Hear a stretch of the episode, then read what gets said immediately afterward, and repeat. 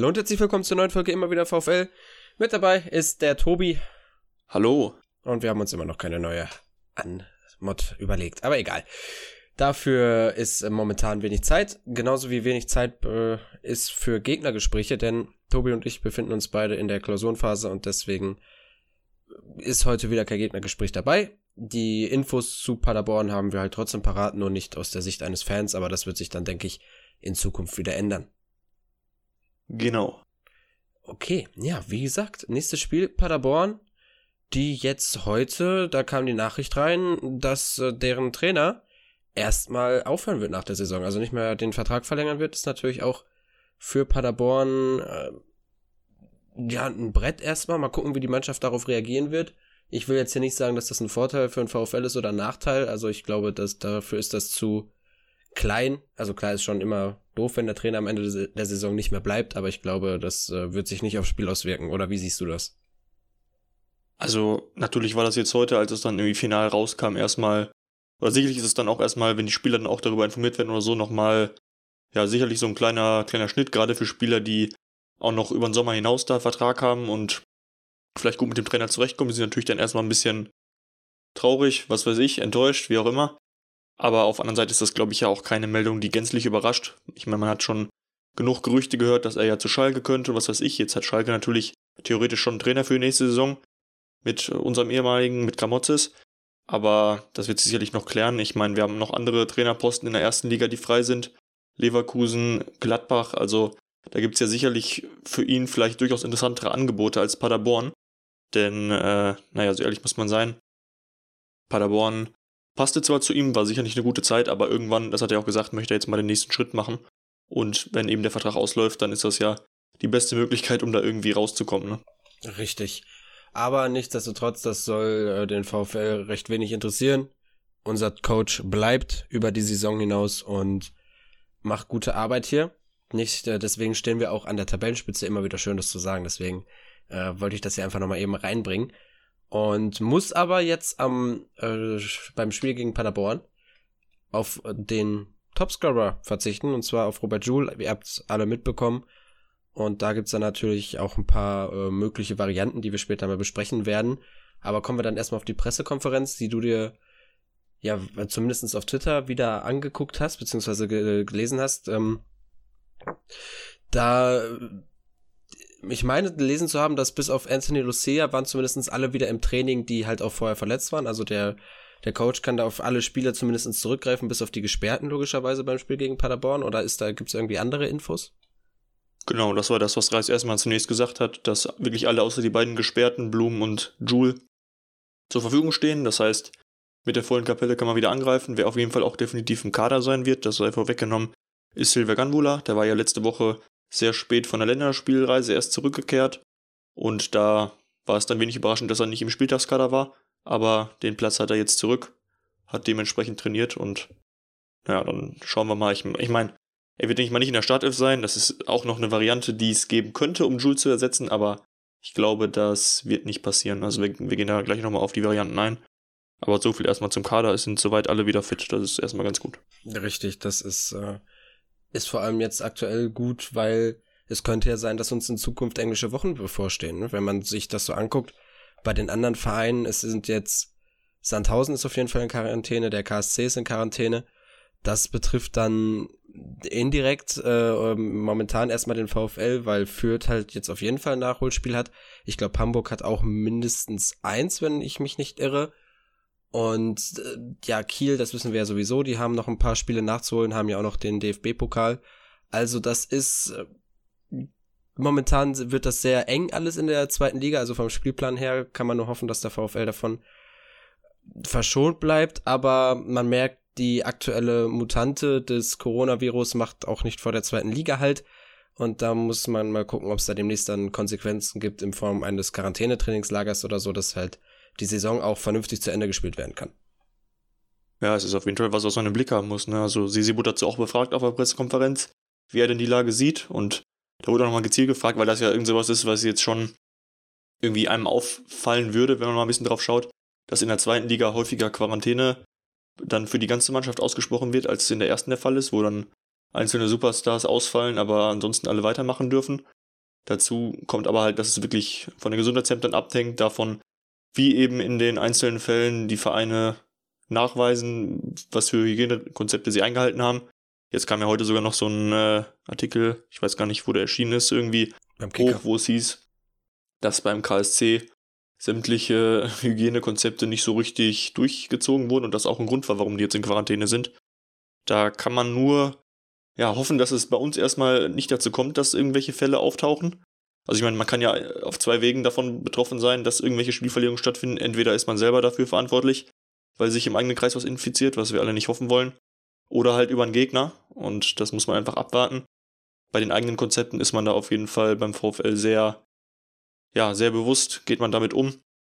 Da kam auch jetzt vor Tagen nochmal eine aktuelle Version, die, ja, jetzt auch tatkräftig umgesetzt wird und da hoffen wir alle mal, dass das so klappt. Ja, äh, vor allem die, die Sache mit dem, mit dem KSC ist ja auch, dass es, wenn wirklich denn nachgewiesen wird, dass die diese Sachen, die Quarantäneregeln nicht eingehalten haben, dann könnte es für, also zu einer Spielwertung für die Gegner, also äh, für, für die, jetzt die spielen ja dann gegen den HSV, dann könnte halt der HSV dieses Spiel 3-0 gewinnen, ohne anzutreten. Das wäre dann natürlich auch im Aufstiegskampf doof für den VfL, weil wir alle wissen, der KSC ist ein sehr unangenehmer Gegner. Das hat, hat man beim VfL am eigenen Leibe zu spüren bekommen. Und die hätten dem HSV vielleicht auch nochmal ein Bein stellen können. Deswegen wäre wär halt, äh, wäre besser, wenn das Spiel stattfindet. Also ähm, in jeglicher Hinsicht. Ja, ich meine, das ist jetzt so erstmal noch ein bisschen spekulativ. Muss man abwarten, was da passiert. Ich hoffe einfach, dass es am Ende bei einem sportlich fairen Wettkampf bleibt. Denn ich möchte auch, also natürlich, ich nehme es am Ende, wie es kommt. Und ich hoffe auch, also wir müssen natürlich sportlich auch erstmal schaffen, aber ich habe halt, ich möchte schon sportlich dann nach oben gehen und nicht durch irgendwelche doofen äh, Regelungen oder was weiß ich. Ne? Also das, das sollte schon so sein, dass man das auch selber bewiesen hat, dass man sich das verdient hat. Und da sind wir auf einem sehr guten Weg. Das wäre schade, wenn jetzt das Saisonende so komplett irgendwie zerrüttet wird. Ja, vor allem, was ich halt nicht, nicht lustig finde, aber interessant, äh, auch, auch das falsche Wort.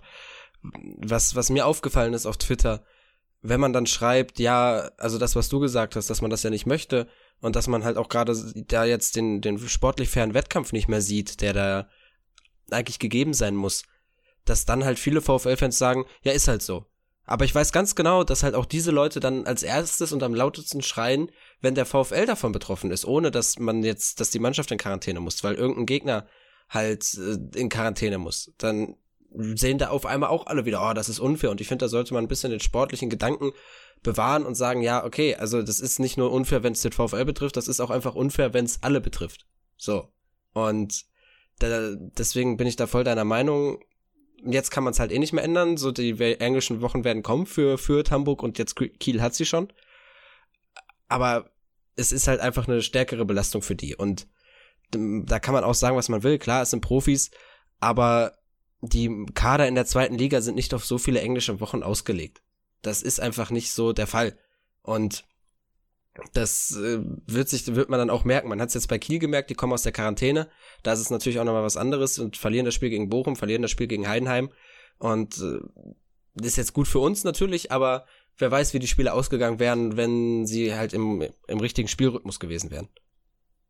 Ja, das kann man nicht beurteilen hoffen wir einfach mal, dass es, wie gesagt, uns nicht betrifft und dass es jetzt so bei den letzten beiden äh, Sachen erstmal bleibt. Der VfL hat ja auch noch eine, eine Maßnahme, die man schon mal verkündigen kann, die getroffen wurde, ist, dass wir ja in der englischen Woche, die, ich weiß nicht, in vier Spieltagen oder so ansteht, grob, da spielen wir unter der Woche ja in Heidenheim und dann am Wochenende in Darmstadt.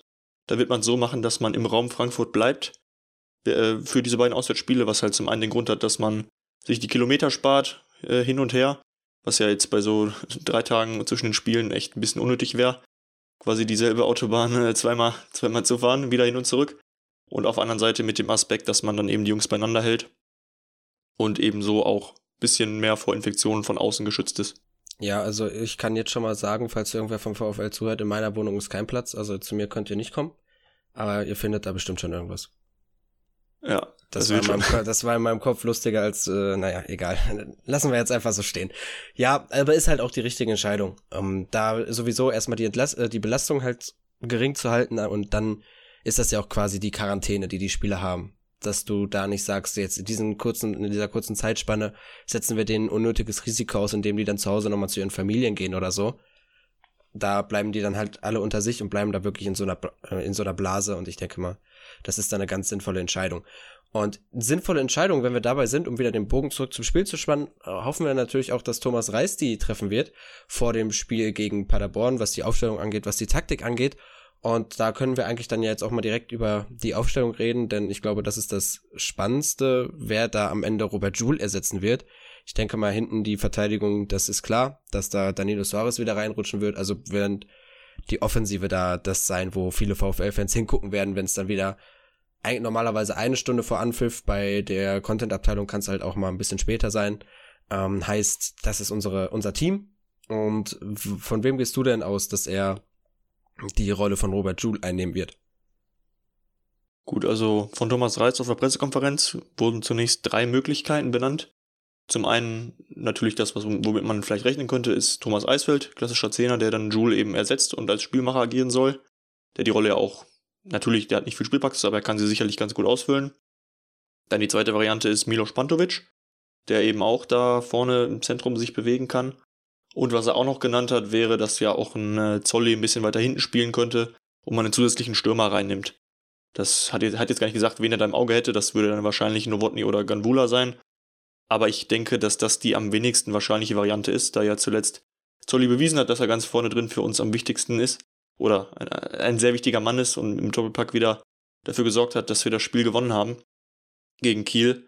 Insofern, das glaube ich nicht, auch wenn er das natürlich nochmal irgendwie in Erwägung gezogen hat, öffentlich. Sondern ich rechne eben mit einer der ersten beiden Varianten. Es, man hat halt für beides Argumente. Also für Eisfeld hat man halt das Argument, dass er eben dieser Zehner ist, gefährliche Standards bringen kann, was uns ja, wenn Jules rausgeht, auch vielleicht ein bisschen fehlen könnte. Das heißt, es wäre wichtig, dass man da irgendwie einen Ersatz auf dem Feld hat dann ja, hat er auch schon oft genug gezeigt, dass er eben in manchen Spielen dann auch sehr gut für uns da ist und, und die entscheidenden Dinger machen kann. Das ist natürlich jetzt, wenn er nicht so viel Spielpraxis hat, immer ein bisschen schwierig zu sagen, aber ich habe momentan den Eindruck, egal wer in das Team reinkommt, alle sind irgendwie da, alle machen ihre Rolle dann auch sehr solide. Insofern würde ich genau das auch von Thomas Eisfeld erwarten, wenn er jetzt wieder ran darf. Für den ja zusätzlich noch reinspielt, dass er eben noch äh, ja, ein bisschen Eigenwerbung betreiben kann für sich, weil sein Vertrag im Sommer ja ausläuft. Sei es jetzt zum einen um eine Verlängerung beim VfL bewerben, als auch eben für andere potenzielle aufnehmende Vereine äh, zeigen, dass man ein guter Spieler ist. Und für die andere Variante spricht halt, dass man dann eben, naja, den einen Gesperrten durch den anderen Gesperrten ersetzen kann, nämlich dass einfach Danilo Suarez reinrutscht für Robert Joule, Bockhorn logischerweise wieder mit nach vorne darf und Pantovic, der sich ja offensiv in, der letzten Partie durchaus um ein bisschen mehr Einsatzzeit beworben hat, sich erneut vom Beginn beweisen darf. Also das hätte er sicherlich auch verdient, genauso wie Bockhorn es verdient hat, drin zu bleiben. Ich tue mir da sehr schwer, jetzt eine der beiden Varianten ja, hervorzuheben. Wahrscheinlich würde ich schon dazu tendieren, Thomas Eisfeld die Einsatzzeit zu geben. Ist halt nur die Frage, wen man dann neben ihm auf den Flügel schickt. Ob man dann sagt, Pantovic darf nochmal oder ob dann eben Bockhorn nach vorne rutscht. Wahrscheinlich würde ich da dann auch zu Bockhorn gehen, einfach damit man das Tempo auf dem Rasen hat. Wie siehst du das denn? Ich find's genauso schwierig wie du. Also ich finde beide Varianten sehr reizvoll mit einem Pantovic und einem Eisfeld. Ähm, das Ding ist halt wirklich mit Eisfeld hast du wirklich diesen, diesen klassischen Zehner. Aber das Problem, was ich bei beiden so ein bisschen sehe, ist, dass beide nicht so diese Pässe spielen können, die halt ein Robert Joule spielt. Also das wird uns halt komplett weggehen. Und da sehe ich dann aber trotzdem, dass eher ein Thomas Eisfeld die spielen könnte, der dann da halt unsere Außen, auf jeden Fall äh, Gerrit Holtmann und wer es auf der anderen Seite ist, das wird sich dann zeigen, einsetzen kann. Mm, deswegen glaube ich halt auch, also ich tendiere halt auch eher dazu, Eisfeld eben, weil er dieser klassische Zehner ist, auch wenn ein Pantovic das natürlich auch spielen kann, er hat sich auch verdient. Und eben weil Pantovic in der Offensive im letzten Spiel so gut war, würde ich ihn halt auch wieder auf den Außen sehen. In, im, im Spiel gegen Paderborn. Auch um dann, weil Paderborn wohl sehr stark über die linke Seite ist, einfach ein bisschen die defensive Absicherung zu haben. Denn wir alle wissen, Milosch, äh, was er halt auch defensiv, äh, wie er defensiv arbeitet, dass du da hinten deine rechte Seite zumachen kannst, um Paderborn links wenig Möglichkeiten zu geben, da ihr Spiel aufzuziehen. Und äh, deswegen würde ich halt mit Eisfeld im Zentrum und Pantovic auf dem Flügel gehen. Ja, gut, also im Prinzip selbe Besetzung, nur eben dann wieder anders außen. Ja, muss man abwarten am Ende. Wir erfahren es dann eine Stunde vorher, du hast es gerade schon gesagt. Ähm, also ich, ich denke auch, ich habe ja gerade schon gesagt, warum ich mit Eisfeld rechne. Was, glaube ich, heute zusätzlich noch dazu kam, war, ich meine, im Reviersport war es, war irgendwie ein Artikel, wo irgendwie ein Interview scheinbar mit Toto geführt wurde, der eben auch gesagt hat, dass Eisfeld die Position da ganz gut ausfüllen könnte. Insofern denke ich mal, wäre das keine Überraschung, wenn er das dann am Ende wirklich sein wird. Und dann kann eben einer der anderen beiden von der Bank auf dem Flügel noch wieder Druck machen. Richtig, da hast du auf jeden Fall dann eine Option mehr auf der Bank, wo du sagst, okay, den kann man jetzt nochmal reinwerfen, um da ein bisschen einen neuen Schwung auch reinzubringen. Kommen wir vielleicht mal zu Paderborn, was da auch wieder interessant ist und was halt auch für unsere Defensive dann wichtig wird und äh, wo ich denke, dass wir da Vorteile haben werden, ist, dass Paderborn halt wieder schlecht in den Luftzweikämpfen ist. Das wäre halt wieder was, was auch zu, für die Variante mit einem äh, Novotny oder Gambula vorne sprechen würde, weil du dann halt natürlich da die Lufthoheit hättest, äh, vor allem mit einem Gambula. Aber ich denke auch, dass das halt die Variante ist, die am unwahrscheinlichsten ist. Dann könnte Paderborn halt Probleme gegen einen Spieler wie Gerrit Holtmann bekommen, der halt sehr äh, zum einen natürlich über die Geschwindigkeit kommt, aber halt auch viel ins Dribbling geht.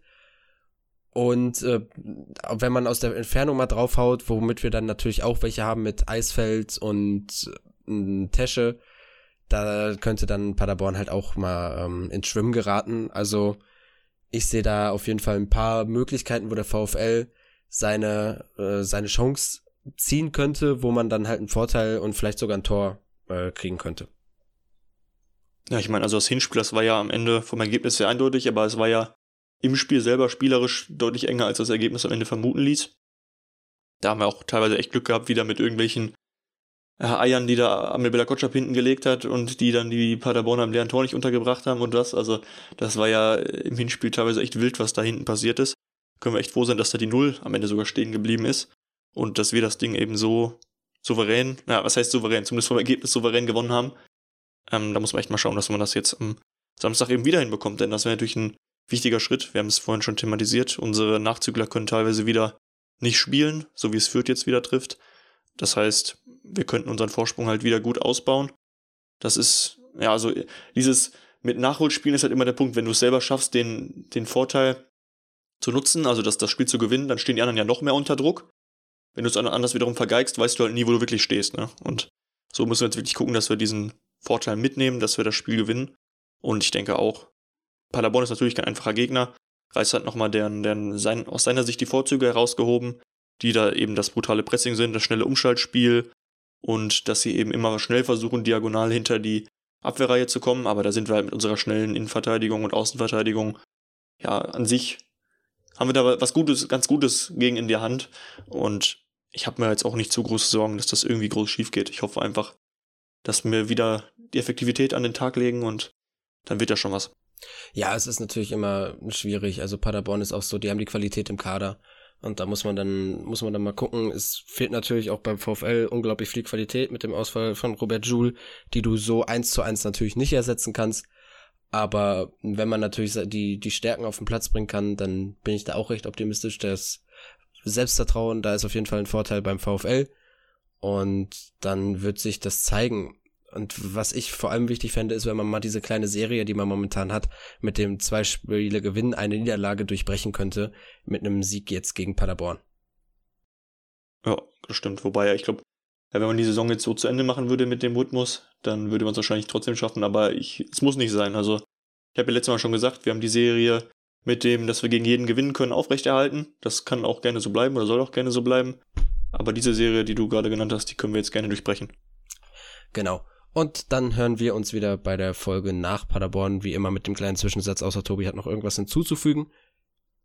Ach, eine, eine ganz nette Anekdote, die, die noch gefallen ist, oder es wurde nochmal gezielt gefragt, wie denn, äh, oder es, er wurde zur Innenverteidigung befragt, zu sehr jung, ob er bei denen auch ja, das Potenzial für die erste Liga sieht, wenn man denn hochkommen würde.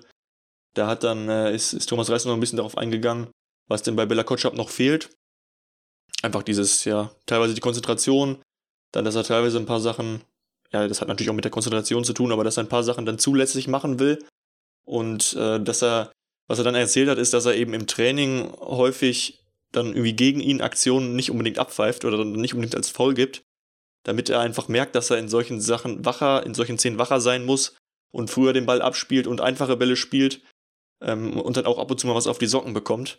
Da dachte ich mir auch, oh, das ist natürlich sehr nett, aber ist natürlich nur zu Amel Bellakotschas Besten, das hat er ja auch gesagt, dass er in ihm halt ein riesiges Potenzial sieht und dass er das eben, dass er ihn da so ein bisschen kitzeln muss, damit er das auch wirklich ausschöpfen kann. Ja, und ich denke mal, da haben wir mit Thomas Reis den richtigen Mann an der Seitenlinie, der da Talente entwickeln kann. Er kommt ja auch aus der U19, also mit jungen Spielern kann er umgehen. Und das hat man ja allein schon gesehen, wie Bella Kotschap sich jetzt unter ihm bislang entwickelt hat. Und äh, da denke ich mal, können wir gespannt sein, wie die Entwicklung weitergehen wird. Ja, hoffentlich nach oben, ne? Richtig. Gut, und dann hören wir uns in der Folge nach Paderborn wieder, hoffentlich mit gut gelaunten, ähm, ja, ich, ich nenne uns jetzt einfach mal Moderatoren und Podcastern. Po mit gut gelaunten Podcastern. Macht euch bis dahin einen schönen Freitag und genießt das Wochenende. Auf Wiedersehen. Bis dahin. Ciao, ciao.